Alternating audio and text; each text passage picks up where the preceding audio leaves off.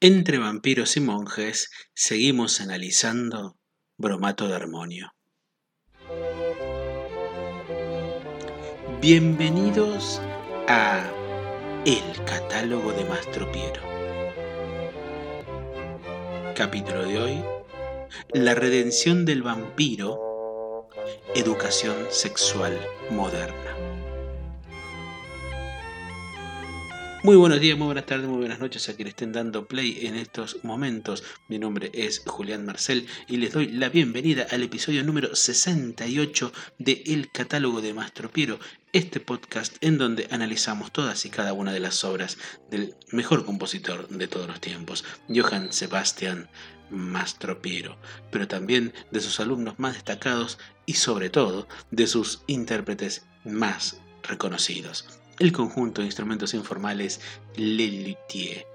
Antes de comenzar este nuevo episodio donde seguimos analizando Bromato de Armonio, este espectáculo de 1996 y que duró, por lo menos en sus representaciones, hasta ya entrado los años 2000, saludar a los amigos y amigas que estuvieron escuchando la semana pasada el podcast, o por lo menos y que han dejado algunos comentarios no solamente en en iBooks o mismo también las repercusiones que pudimos haber tenido en, en otras redes sociales, sino por sobre todas las cosas en Instagram, en donde el catálogo de Mastro Piero aparece como el catálogo de Mastro Piero. Y esa gente a quien queremos saludar, por lo menos es a Fernando Seijo. Fernando Seijo, quizás son las personas que más conoce sobre música, sobre todo de rock progresivo también, una persona a la que le tengo un especial aprecio, seguidor, tanto él como yo, él casi como un integrante fantasma de uno de los mejores podcasts sobre eh, música que hay acá en Argentina, que es Metal Podcast.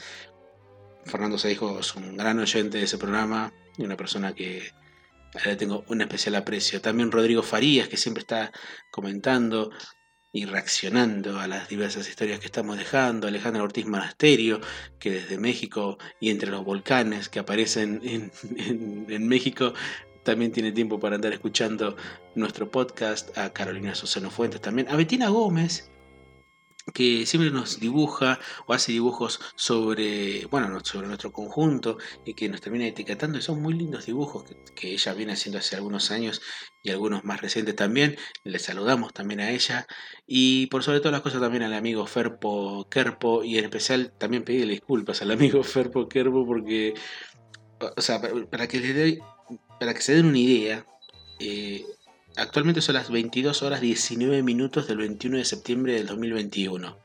Generalmente no somos de decir la fecha en que estamos grabando todo esto. A lo que voy es esto. El podcast, este episodio, va a salir a las 12 de la noche del 22. Es decir, en una hora 40. Es decir, estoy grabando muy sobre lo justo. Pero es más que nada porque, bueno, por otras cuestiones. Pero por sobre toda la cosa, pedirle disculpas también al amigo Ferpor, porque bueno, ligeramente siempre le puedo mandar el episodio algunas horas antes o un día antes, digamos, ya todo grabado y editado y él lo pueda escuchar. Eh, más que nada por el, aprecio y el agradecimiento de, cedernos sus archivos, de compartir nuestros archivos sobre el Lelutier y bueno, él se merece, digamos, que poder tener ese episodio antes, que, antes que nadie, perdón. Y bueno, no lo estoy haciendo últimamente, sobre todo estos tres primeros episodios. Pero así que precisamente porque estamos corriendo contra ese tiempo, vamos a empezar directamente con el análisis de las dos obras que tenemos para analizar hoy día y que creemos que son bastante interesantes, sobre todo para nosotros los fanáticos de Lille Una cosa que me faltó decir con respecto al episodio anterior, en donde estuvimos hablando sobre la vida es hermosa, dije que algo que no es muy común en el Luthier era el uso del humor negro. Y trataba de recordar alguna obra anterior de Lelutier en donde apareciera ese humor negro. Y recordé una que incluso había, habíamos notado ese, ese recurso del humor negro. Y estamos hablando del acto en Banania. El acto en Banania, si bien toma eh, un humor muy, negro, digamos, a la hora de estar hablando sobre todo de la represión política de las dictaduras latinoamericanas en los años 70, usarlo para un, para un número humorístico como era ese, el acto en Banania Lelutier, digamos que lo podemos insertar dentro de lo que es el humor negro. Así que esa obra, El acto en Baraña, como también La vida es hermosa, digamos que son algunos de los referentes en cuanto a ese tipo de humor específico en nuestro conjunto. Pero ahora sí, siguiendo con el análisis de bromato de armonio, y sepan disculpar si estoy hablando demasiado rápido, empezamos con la primera de las dos obras que tenemos para analizar hoy día, y es La redención del vampiro. Probablemente sea una de las obras más recortadas de la historia de Lelutier y es esta composición de López Pucho y Marona que actualmente lleva el número 146 en la nomenclatura de la historia del conjunto. Y estamos hablando, como dijimos, de la redención del vampiro, en donde se destaca el papel de Marcos como un conde Drácula bastante peculiar, ¿no? que con el paso de los años le fue agregando un poco más de parlamento y también accesorios, como el de las luces LED en la capa, Detalles que cuando se mostraban en cheat, yo lo he visto esto, el público estallaba en un aplauso enorme. Em, cuando decimos que la redención del vampiro, que originalmente se iba a llamar El misterio del vampiro, es una de las obras más recortadas del Lelutier fue básicamente porque las funciones de prueba que se hicieron durante 1995 en las temporadas de Un encanto con humor, la obra llegó a durar casi 15 minutos y a la versión del DVD que hemos disfrutado durante todos estos años actualmente tiene apenas unos 5 minutos y medio, 5 minutos y 20. Y a medida que fueron haciéndose las representaciones del show en Buenos Aires cuando se estrenó Promato de Armonio en su primera temporada, cada vez más y más chistes iban siendo cercenados, como también algunas canciones completas. Y esto tiene que ver con que la idea general de este número no era la de que Lelutier como conjunto y luego derivado en vampiros anónimos quiera restablecer a la sociedad al conde Drácula, sino más bien mostrar una faceta de Mastropiero como compositor de comedias musicales. Y en este dato, que aparecieron en las pruebas y que después se dejaron de lado, es que podemos encontrar eh, la inspiración original de este número y que curiosamente tendría un nexo con Lelutier. En el año 1991 se estrenó aquí en Argentina, y específicamente en el Estadio Luna Park, la superproducción Drácula el Musical, que fue compuesto por Pepito Cibrián Campoy y Ángel Pitito, más conocido como Ángel Mahler.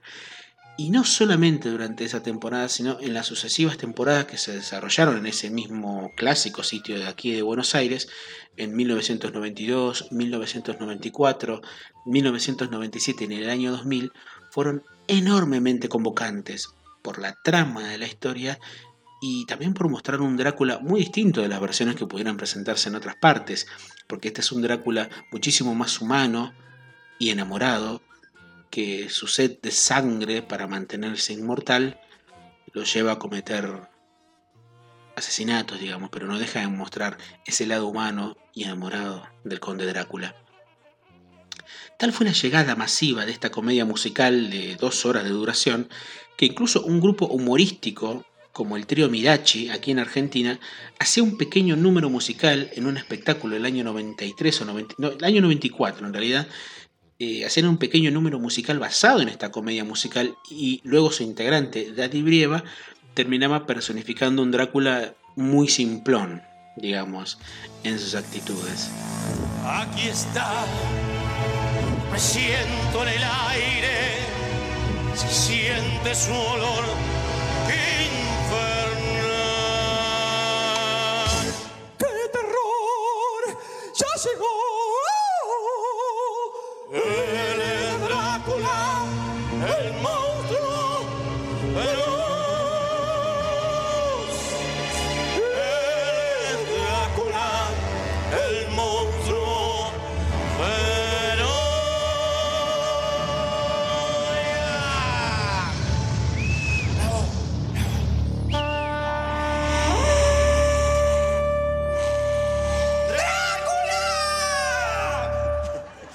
tortuga ninja, boludo. Claro que soy Drácula. Me cagaron el número. Este era un número tan lindo. En serio, te lo juro. Yo tenía que agarrar, me tenía que poner acá atrás así, y la orquesta hacía, ña, ña, ña, ña, y hacía, oh, tenía que decir Drácula, y dijeron, Drácula, me pegó un cagazo. O sea, que yo tengo miedo a esos bichos de miércoles, mirá.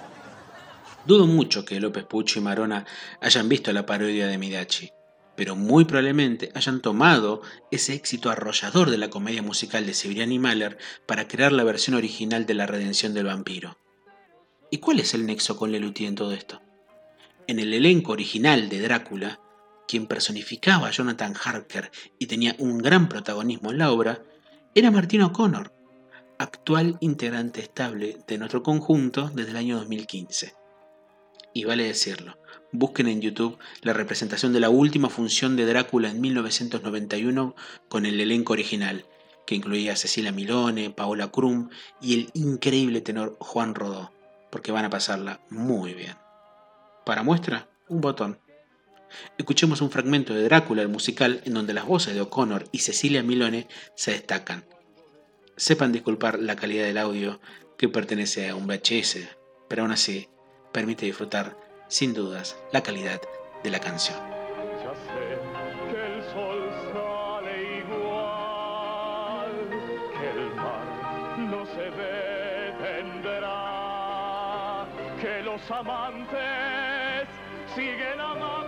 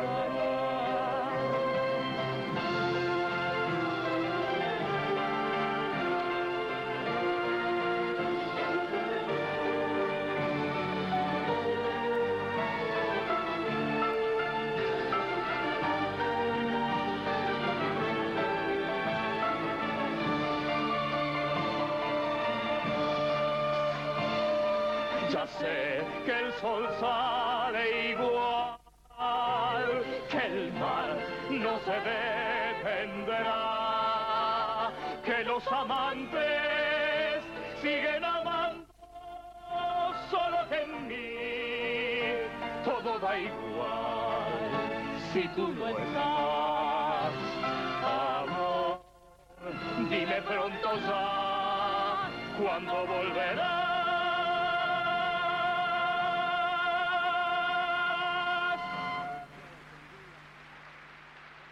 Como dijimos anteriormente, la obra original duraba cerca de 15 minutos en sus versiones de prueba durante el rodaje de Un encanto con humor. Pero mientras duraba, no solamente se la fue probando en diversas funciones, sino que también se probaron diversos finales, como la de una reunión de vampiros, un estafador que se hace pasar por Drácula, etc. También en esas pruebas se utilizó por primera vez el campanófono a martillo, pero dado que esa versión no quedó, se lo utilizó en la introducción de la obra que analizaremos luego, Educación Sexual Moderna. Cuando Bromato de Armonio se estrena mundialmente en Rosario, la redención del vampiro pasó de durar 15 minutos a durar 8, y en Buenos Aires duraría casi 6 minutos y medio. Lo último que se le quitó era una muy linda canción, un breve bolero, imaginamos que de la pluma de Jorge Marona, dedicada a una tal Emma Thomas. Bien, ya que os ofrecéis como músicos, hacedme oír vuestras creaciones. Ema, Ema, pronuncio tu nombre a los gritos, si te casas conmigo, tendremos muchos vampiritos amo tus labios gruesos. Emma, eres divina. Amo el sabor de tus besos y el sabor de tu hemoglobina. Emma, te contemplo y me sonrojo. Me excitan todas tus facetas el tamaño de tus ojos y el tamaño de tus glóbulos rojos.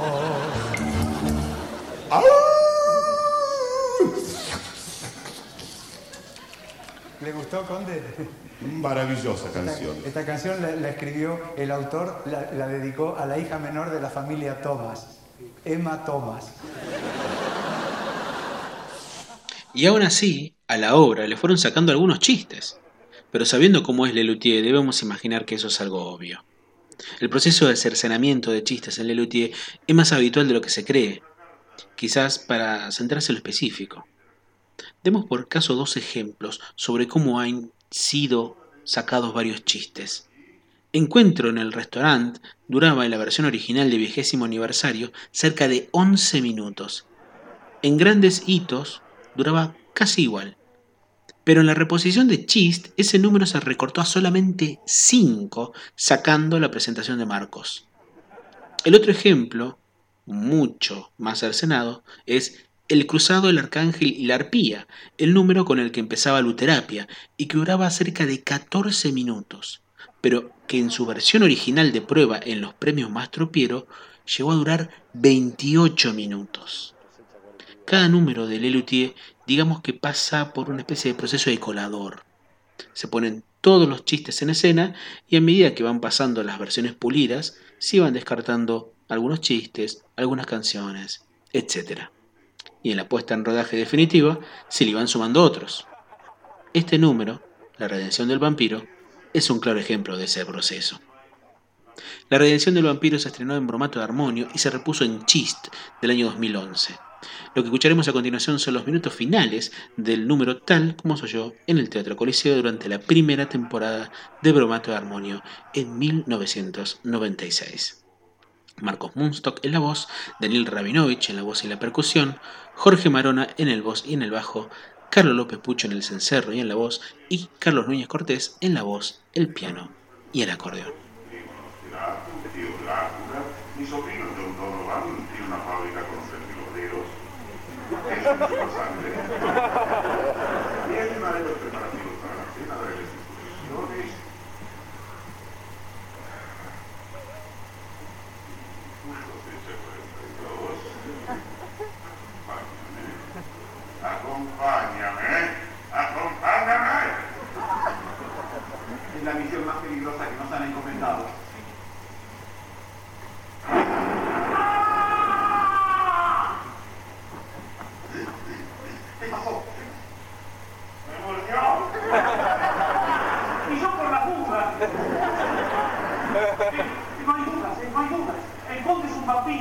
Fíjense, miren, se hasta camina como un murciélago. No se da el alma. No, no. Bien, ya que os ofrecéis como músicos, hacedme oír algunas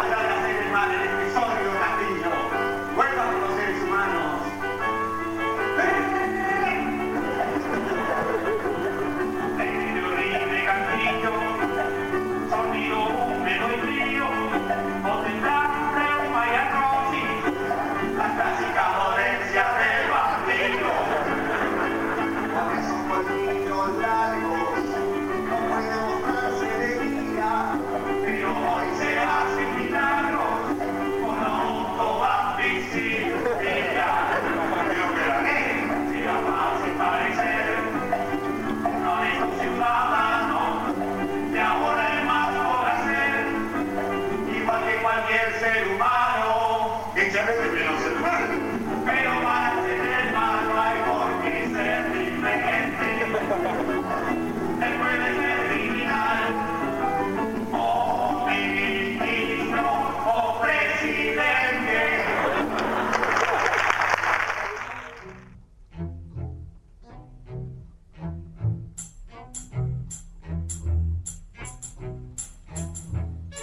Uno de los números más celebrados de Bromato de Armonio fue una obra que tuvo que atravesar un recambio casi completo de lo que fue su primera versión.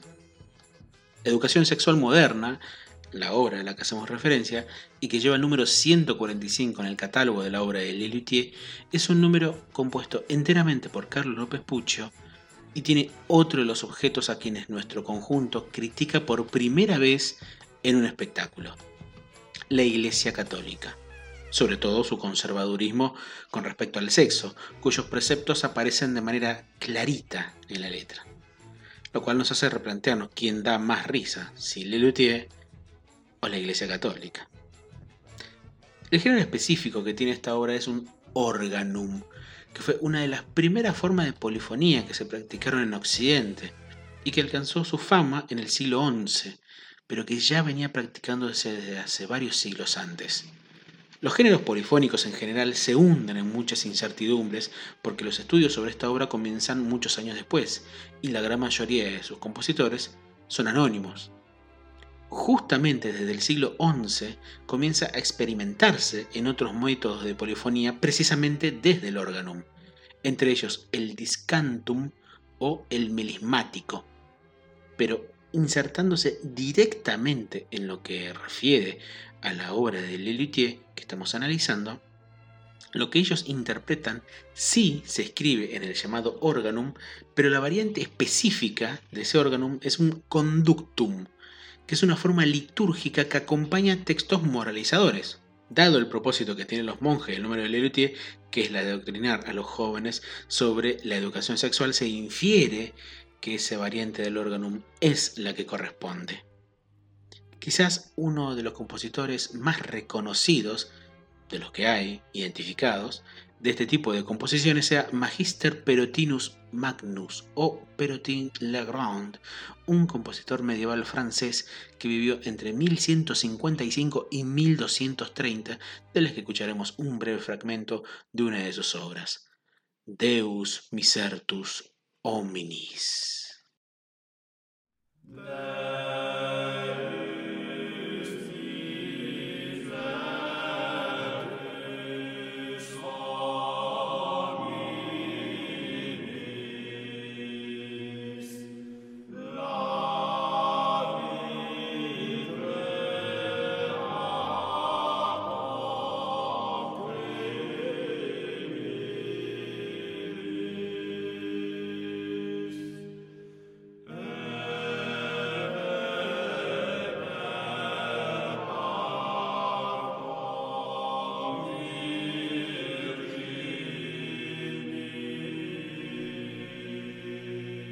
El 13 de enero de 2011, un grupo amigo de este podcast y de todos los fanáticos de Lelutier, como es el grupo Coral Lutiereses, que comanda el gran Marcelo Hernández, ofrecía su show homenaje a nuestro conjunto con normalidad en el escenario de la Fiesta Nacional del Chivo, en Malargüe, provincia de Mendoza.